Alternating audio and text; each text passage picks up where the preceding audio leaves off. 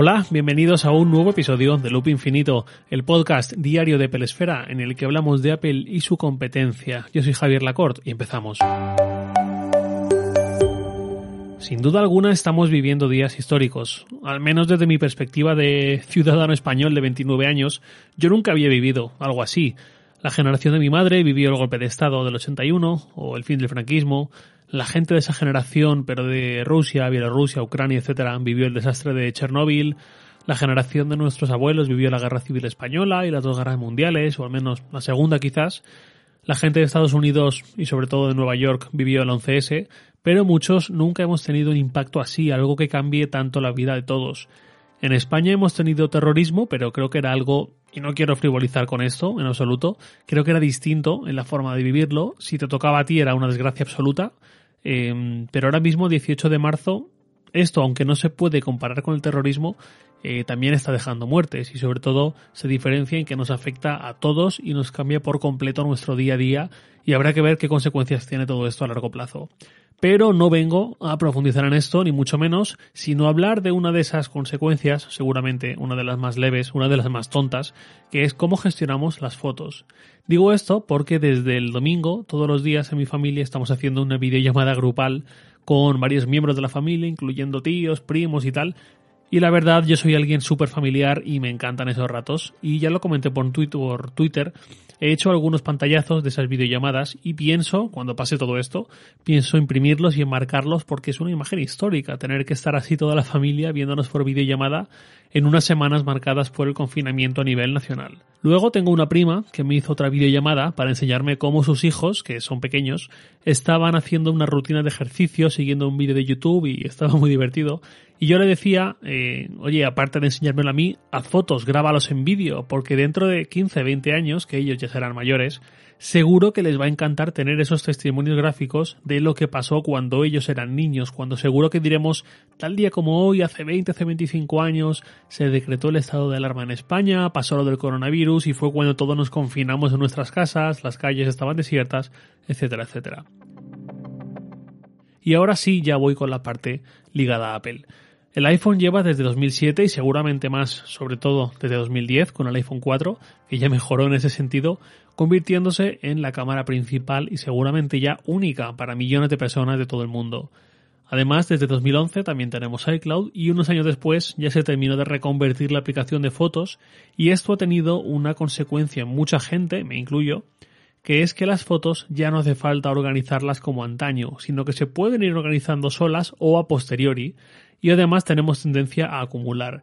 Con lo de que se organizan solas o a posteriori me refiero a que, por ejemplo, en 2006, 2007, 2008, si yo hacía unas fotos en una acampada con mis amigos en mi cámara de fotos digital de entonces, las guardaba en su correspondiente carpeta, bien nombrada y tal, y así con todo. Pero ahora, como en el iPhone, en el iPad, en el Mac, podemos buscar fotos en base a fechas, en base a lugares o en base incluso a personas que aparezcan en ellas, si hemos configurado bien la función caras, eh, pues ya digo, se puede configurar todo a posteriori y ya no sentimos quizás esa obligación de me he ido de viaje, he hecho tal cosa, he pasado tal día, ha ocurrido tal eh, acontecimiento y esa noche o al día siguiente no puedo perder de vista que tengo que organizar esas fotos. Pero hay otra consecuencia que la heredamos de las cámaras digitales y que se ha hecho seguramente aún peor, aún más dura con la fotografía móvil, que es la cantidad de fotografías que hacemos. Las cámaras analógicas tenían un número muy limitado de fotos por carrete y hacer una foto costaba dinero. Había que priorizar. Esto con la cámara digital prácticamente desapareció y solo estábamos limitados por la capacidad de la tarjeta SD que estuviésemos usando. Con la fotografía móvil y más con la llegada de almacenamiento masivo o infinito en la nube, esto ya se ha terminado de descontrolar yo de hecho estoy quitándome una manía horrible que he adoptado ya hace años, que es que si quiero hacer una foto de algo, normalmente hago 6, 8, 10 fotos, prácticamente la misma, eh, por si acaso. Esto no me gusta porque a menudo luego no dedico un tiempo a editarlas, a borrarlas repetidas, a hacer selección, etc. Y donde digo yo, quiero decir mucha gente, porque al menos en mi entorno es algo que tengo constatado. Hay algunos héroes que os preocupáis por esto y lo hacéis fenomenal y yo os admiro y trataré de seguir vuestros pasos, pero de momento cuesta. Y esto me lleva al siguiente punto. Hacemos muchísimas fotos, seguramente para compartir el momento con los que no están ahí y nos gustaría que estuviesen, Y supongo que ese es uno de los motivos, de los muchos motivos por los que WhatsApp se ha convertido en una religión. Pero realmente luego miramos esas fotos en algún momento. Cuando las fotos se revelaban, porque no había otra, porque si no ni siquiera las veíamos, formaban parte muy a menudo de las paredes de nuestras casas o de los muebles o también de los álbumes de fotos. Y muchas tardes de lluvia, puentes, festivos, navidades, momentos así, eh, sobre todo familiares, era muy habitual sacar los álbumes y ver esos recuerdos de cuando teníamos otras edades, cuando vestíamos de otra manera, quizás incluso cuando había gente que ya no está, o ese tipo de cosas. Hace unos años, en la época de iPhoto, de la suite iLife, que ya suena anacrónica, había una opción que era crear álbumes de fotos en físico, o calendarios, o un montón de opciones físicas, eh, impresas en papel, con las fotos que tú eligieras de tu biblioteca de fotos. Lo mismo que los álbumes Hoffman, por ejemplo, eh, pero de forma integrada en iPhoto. Tú lo configurabas de forma muy sencilla y en unas semanas creo que era, te llegaba a casa. No eran muy baratos, pero bueno, estaban muy bien, la verdad. Yo hice un par de álbumes de esos, de esa forma, para eh, mi anterior pareja, la chica con la que estuve unos años. Eh, con ella pues, hice un par de viajes y yo hice, ya digo, un álbum por cada uno de esos viajes. No he vuelto a hacer ninguno, nunca, desde entonces.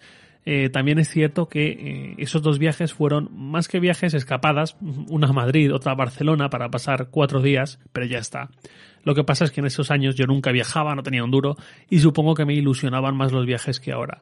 El caso es que no he vuelto a hacer álbumes y prácticamente tampoco a imprimir ninguna foto más allá de algunas muy muy concretas y muy puntuales. Entonces, en estos días de confinamiento, de echar de menos estar con algunas personas y de saber que estamos viviendo algo que dentro de muchos años recordaremos y echaremos la vista atrás, también viendo ciertas imágenes, me planteo si mi relación con las fotos que hago con mi iPhone, que almaceno en iCloud, es una relación realmente saludable o si estoy pecando de ciertas cosas.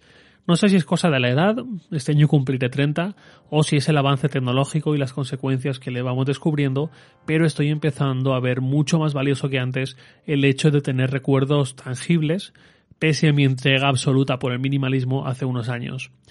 Los recuerdos digitales que quedan sepultados bajo miles y miles de similares están muy bien, están ahí, e incluso si se incendia, nuestra casa eh, o pasa alguna desgracia así, no los perderemos, pero una selección de ellos, de recuerdos tangibles, físicos a la vista, pues tampoco está mal, ya sea en forma de fotos en las paredes o de álbumes de fotos, qué sé yo, de lo que sea.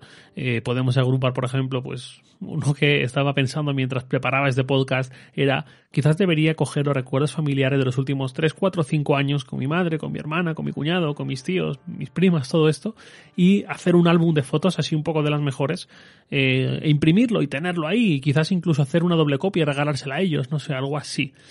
No sé qué pensáis, quizás esto solo sean los primeros efectos de que el confinamiento nos está tostando un poco el cerebro, pero de la misma forma que planteé en este mismo podcast mm, esta cuestión relativa a la música, me gusta que haya algo más allá de Spotify o de Apple Music. No tengo vinilos ni discos, pero ahora ya por lo menos tengo mi iPod Classic aquí delante y bueno, algo es.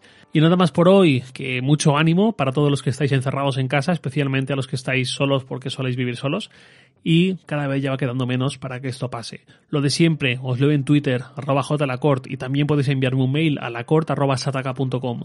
Loop Infinito es un podcast diario de Pelesfera publicado de lunes a viernes a las 7 de la mañana, hora española peninsular, presentado por un servidor, Javier Lacort, y editado por Santi Un abrazo y hasta mañana.